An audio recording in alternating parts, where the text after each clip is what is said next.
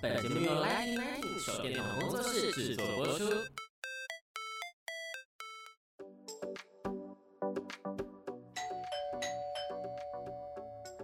Hello，老师，准备好了吗？那就赶快来跟我们分享你想说的事吧。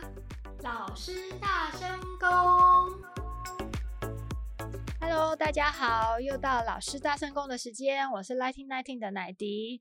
我们这次又再邀请到我们的美丽印度舞老师 Teresa 老师好，奶迪好，大家好。我们可能再来聊一下，大家很有兴趣耶，就是现在会常看到的，像我们现在的一部新片叫做《孟买女帝》，他们其实在不论是前中后，又忽然都会有人来跳一段，那个就是所谓的宝莱坞，对不对？对对对，老师可以跟我们聊一下，就是宝莱坞舞蹈。还有古印度舞蹈的差距跟他们各自的特色呢？大家知道宝莱坞舞蹈，就是因为美国有一个好莱坞，印度的话在孟买，他们非常流行的就是宝莱坞，宝莱坞，所以他们的出片率也非常高。那印度电影有一个很有特色，就是他们非常喜欢演一演就起来跳，嗯、一言不合就跳舞，有时候生气也要两军一起跳个舞，对，开心也要跳舞，悲伤也要跳舞，嗯、生气也要跳。其实舞蹈的话，之于印度人来说，就是他们日常生活的一部分。嗯、他们也有很可能看完电影，就全部的人都起来，都站在那个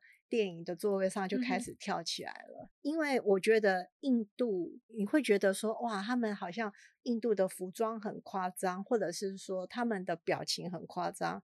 其实他们的生活就是这样。你如果看《孟买女帝》的话，刚刚、嗯、提到《孟买女帝》嗯、那个女主角跟男主角，对，他们讲话就是这样。他们的表情就是在印度舞蹈里面，就是他们印度生活的一部分。对，所以他们的讲话方式或者是表情，日常生活都是这样子的。所以他们其实只是把他们的日常，然后用一种比较夸张的方式演出来。其实他们日常也都是一样这样子在沟通，或者是他们的表情方面是属于比较丰富的一个民族。对对，他们是喜欢就很大胆、很勇敢的说喜欢，嗯、我不喜欢就是不喜欢。毫无分明的，嗯，对，因为其实印度也是一个很古老文明之一啊。虽然我们现在看到印度有他们比较没有这么富裕的部分，但其实印度人他们也有很多很丰富的部分。那包括说他们在文化方面，然后在舞蹈方面，这都是很有历史的。对对对，对，还有就是说，印度舞蹈里面的话，刚刚有提到说宝莱坞跟古典舞，其实宝莱坞里面在我们的希望舞团教室，我们也运用了非常多古典舞的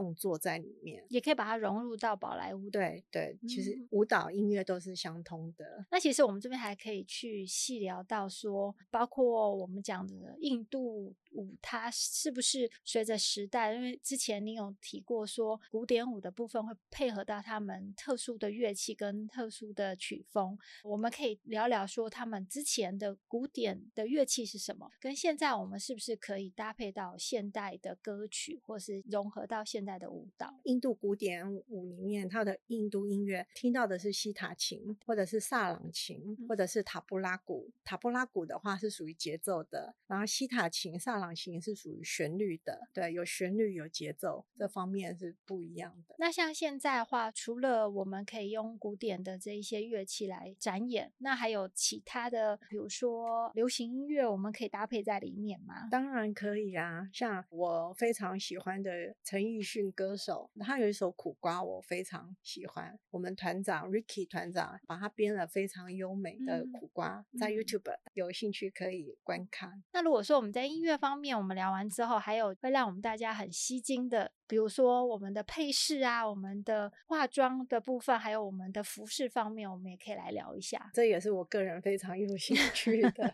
大家可以知道，印度他们的化妆的话也是非常注重眼线。相较于眼线的话，眼影他们可能还没有。注重那么多，但是眼线的部分，尤其我们知道印度人眼睛非常的，他们本身轮廓已经很深了。对对对，他们眼睛非常大又漂亮，所以我们跳印度的话，眼睛的眼线一定是描的非常浓黑的。他们有没有特殊的那种化妆品？印度用的那种描眼线的？哇，其实我也都是用我们一般的，就是把它加重，加重对对对，因为眼睛眼神在印度来讲是非常重要的。嗯，您可能一个眨眼看到的就是非常清楚。那一样的话，就是我如果定住不动，我就是不能动。它也是可以用眼睛来跳，对，用眼睛来跳。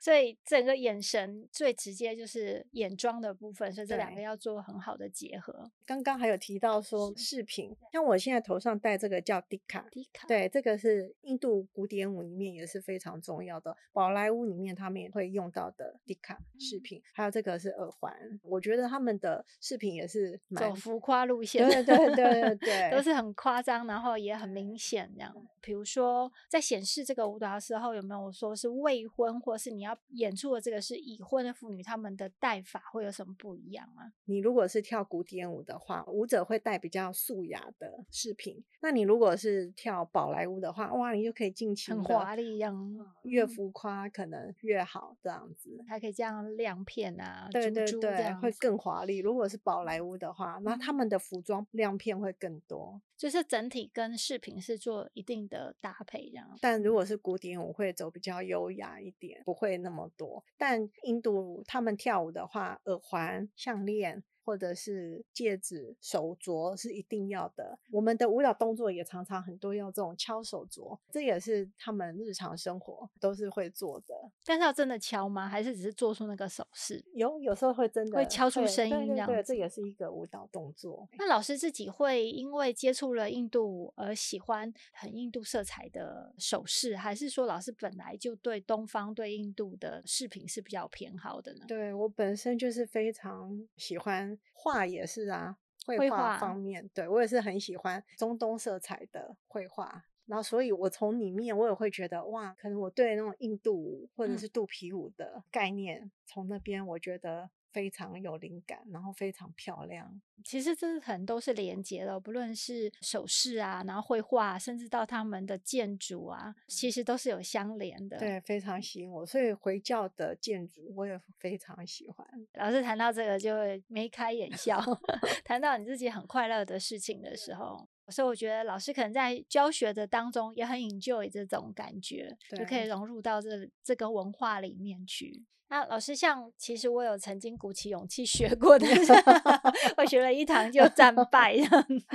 那如果说更有勇气也更有自信的线上的朋友想要去学习的话，那是不是有一些基本的配备啊，或者是学习前的准备呢？啊，如果你今天只是要学宝莱坞的话，你又准备一个练习服，就是上衣，还有裤子、蛇裤。你除了练习服、蛇裤以外，你还有一条杜帕达。还有脚铃，刚刚说的很重要的伙伴。脚铃的部分，我们刚刚有私聊了一下。其实脚铃它是有分轻跟重，还有一半这样子。对，对，对，那可以跟大家再详述一下吗？一般的脚铃单脚五十颗。然后双脚就一百颗，对，单脚的话五十颗是最基本的。那你如果初学者是五十颗就可以。那你如果在往上的话，可以带到一百颗，单脚一百颗。不太建议说再往上更多，就是会造成脚的负担。因为我们踩脚铃，主要是想要用带上脚铃的脚弓，你踩出来的是代表像乐器般的声音，是像有旋律的。有节奏的唱歌，而不是纯粹只是踩出那个节奏而已。哦，它也是要跟整个舞蹈是有搭配的。对，就像乐曲一样，嗯、是有好听的节奏的。嗯、所以如果带太重的话，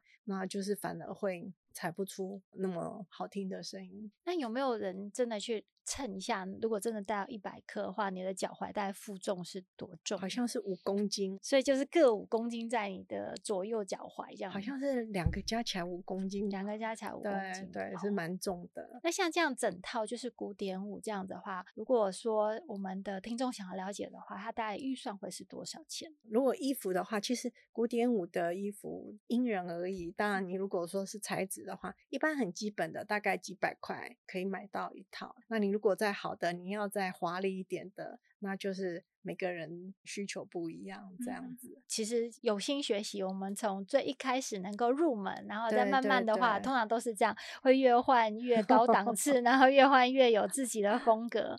但是入门应该是不难的，看说是不是你真的很喜欢，然后再真的把钱花上去这样子。嗯、不然我觉得不用一开始就说我一定要要求怎么样，多大的自装费这样子。那老师，我其实看你个人舞蹈也看过，之前我们也看过你整个舞团的表演，其实真的意犹未尽。那不知道说舞团有没有在这样子的表演呢？有，我们的舞团即将在明年的十二月三十号，在台湾戏曲中心要举办一场舞剧《安娜卡利》。安娜卡利其实也是印度服装的一个样式、一个形式。那安娜卡利的故事，明年在十二月三十号哦，时间都已经定出来了。对对对，嗯、我们现在也开始积极在彩排当中。对，那你们要提早这么早开始去彩排，是不是这次有一个特别的突破呢？还是说曲目上面有很多的曲目要去练习？有，这次非常精彩的是，以往我们西瓦印度舞团的公演都是单曲单曲的表演，这次是首次是以舞剧的方式呈现给大家。然后就像是我们看舞台剧这样子，整个戏码是串联在一起，它的故事性是结合，整个从头到尾是一个完整的故事。是的，哇，那我们要赶快拭目以待。那老 师现在就要开始每次准备这样子。那像这样子的话，通常